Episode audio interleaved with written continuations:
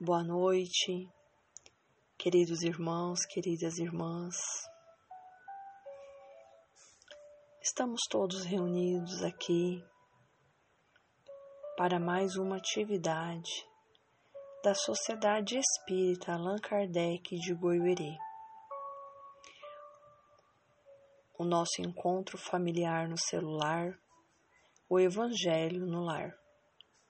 Hoje, dia 30 de maio de 2021. Momento este de serenarmos nossos pensamentos, colocarmos a nossa água para fluidificar.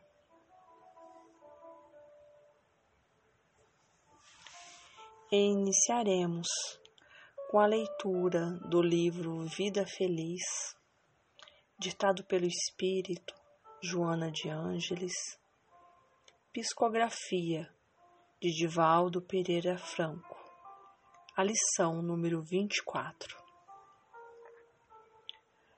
O repouso é necessário para o corpo e para a mente. Tem cuidado, porém, a fim de que ele não se te converta em ociosidade em preguiça. É justo que, ao trabalho, suceda o refazimento de energias, através da variação de atividade ou do repouso do sono.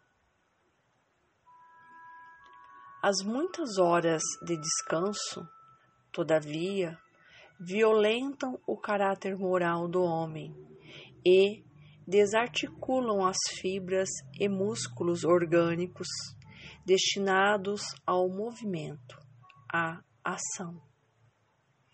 Repousa, pois, o tempo suficiente e não em demasia. Faremos agora a nossa prece inicial.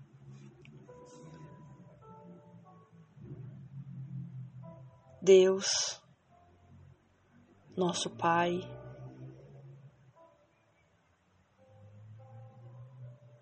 iniciamos te agradecendo pela oportunidade do encontro, do reencontro entre irmãos e irmãs.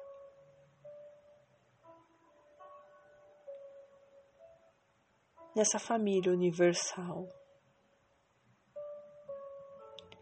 Te agradecemos pela oportunidade do aprendizado diariamente.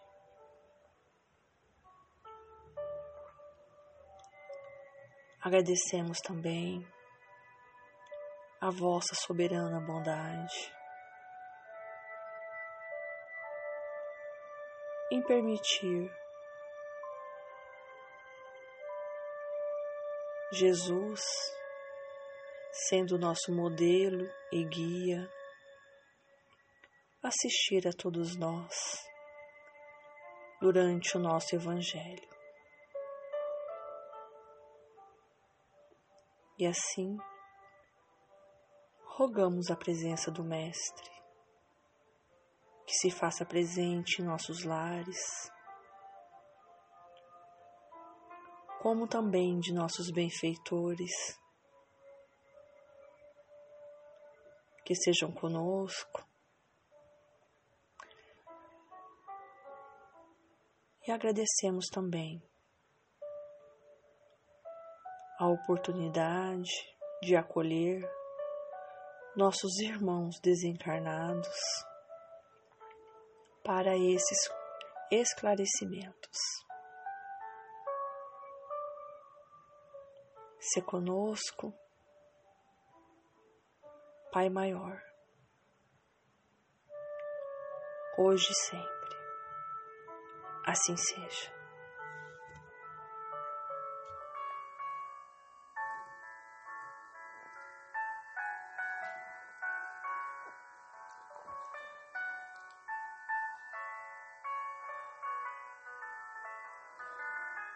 Leremos agora texto do livro Vinha de Luz, de Francisco Cândido Xavier, pelo Espírito Emmanuel, capítulo 2 Vê como vives. E chamando dez servos seus, deu-lhes dez minas e disse-lhes: Negociai até que eu venha. Está no Evangelho de Lucas, capítulo 19, versículo 13.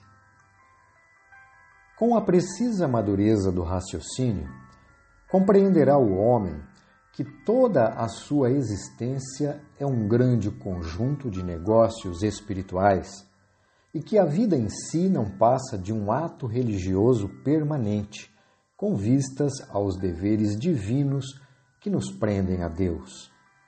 Por enquanto, o mundo apenas exige testemunhos de fé das pessoas indicadas por detentoras de mandato essencialmente religioso. Os católicos romanos rodeiam de exigências os sacerdotes, desvirtuando-lhes o apostolado. Os protestantes, na maioria, atribuem aos ministros evangélicos as obrigações mais completas do culto.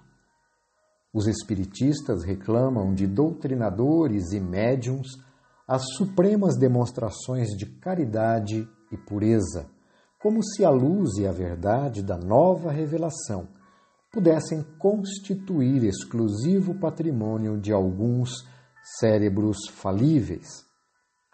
Urge considerar, porém, que o testemunho cristão no campo transitório da luta humana é dever de todos os homens indistintamente.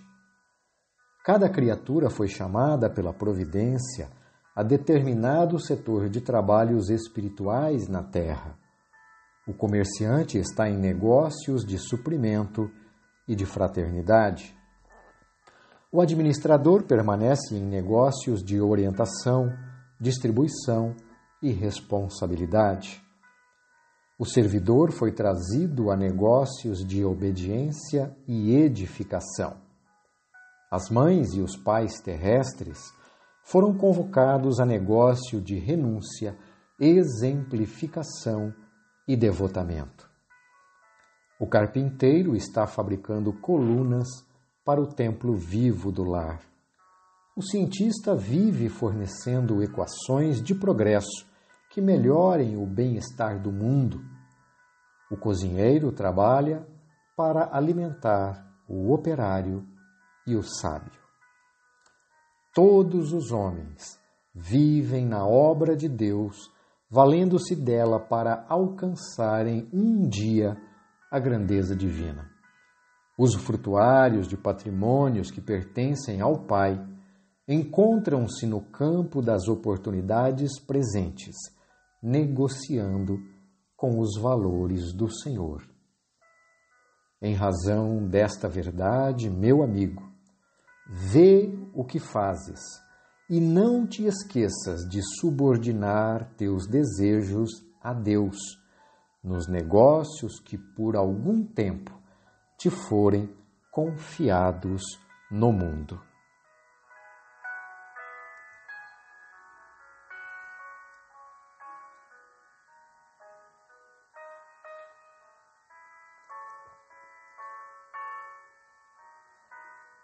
Tendo em vista este texto do Espírito Emmanuel, do livro Vinha de Luz, no seu capítulo 2, lembramos que o homem atual geralmente exige dos seus superiores, seja no trabalho, no movimento religioso e até na família, exemplos de dedicação, de honestidade e conhecimento para sentirem-se confortáveis em suas vidas, tendo alguém para seguir com a menor possibilidade de erro.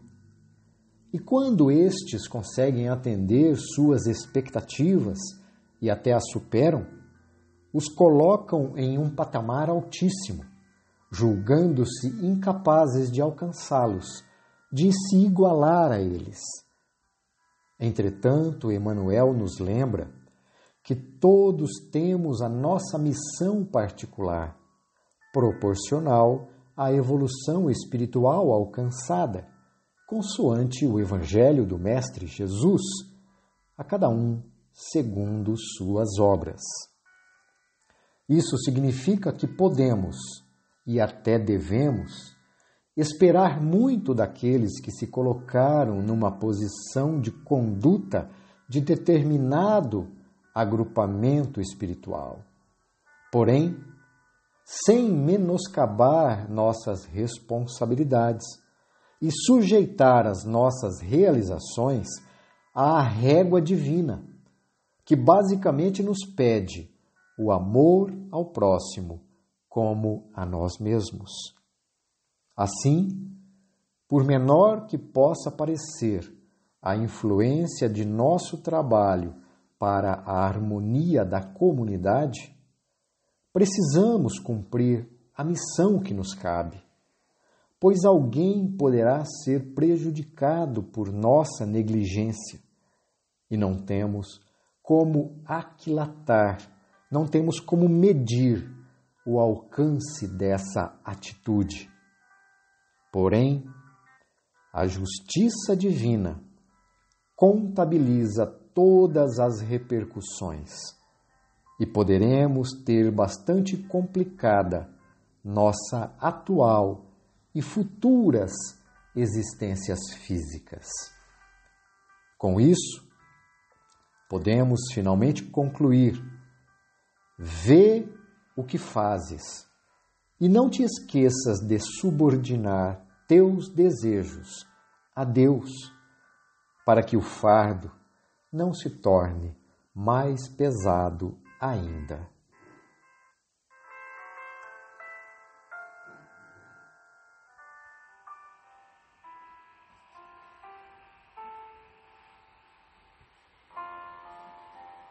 Vamos orar.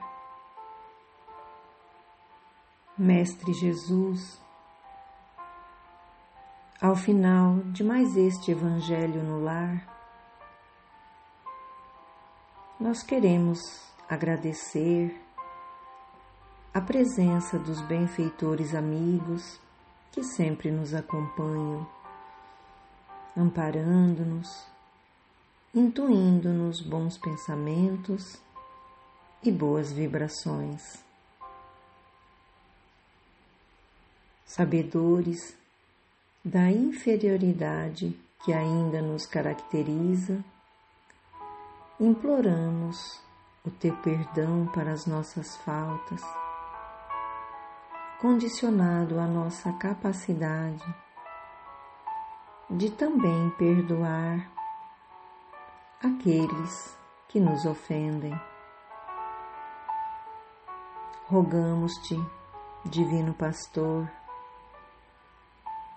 nestes momentos difíceis pelos quais passamos, envolva-nos no carinho de teus braços, acalmando-nos na tua paz.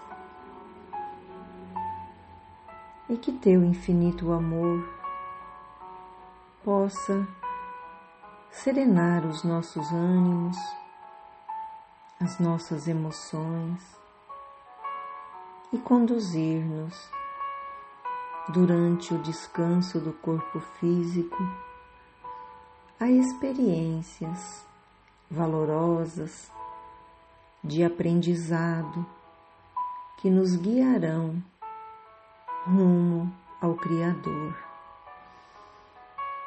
Se conosco, Divino Mestre, agora e sempre. Assim seja.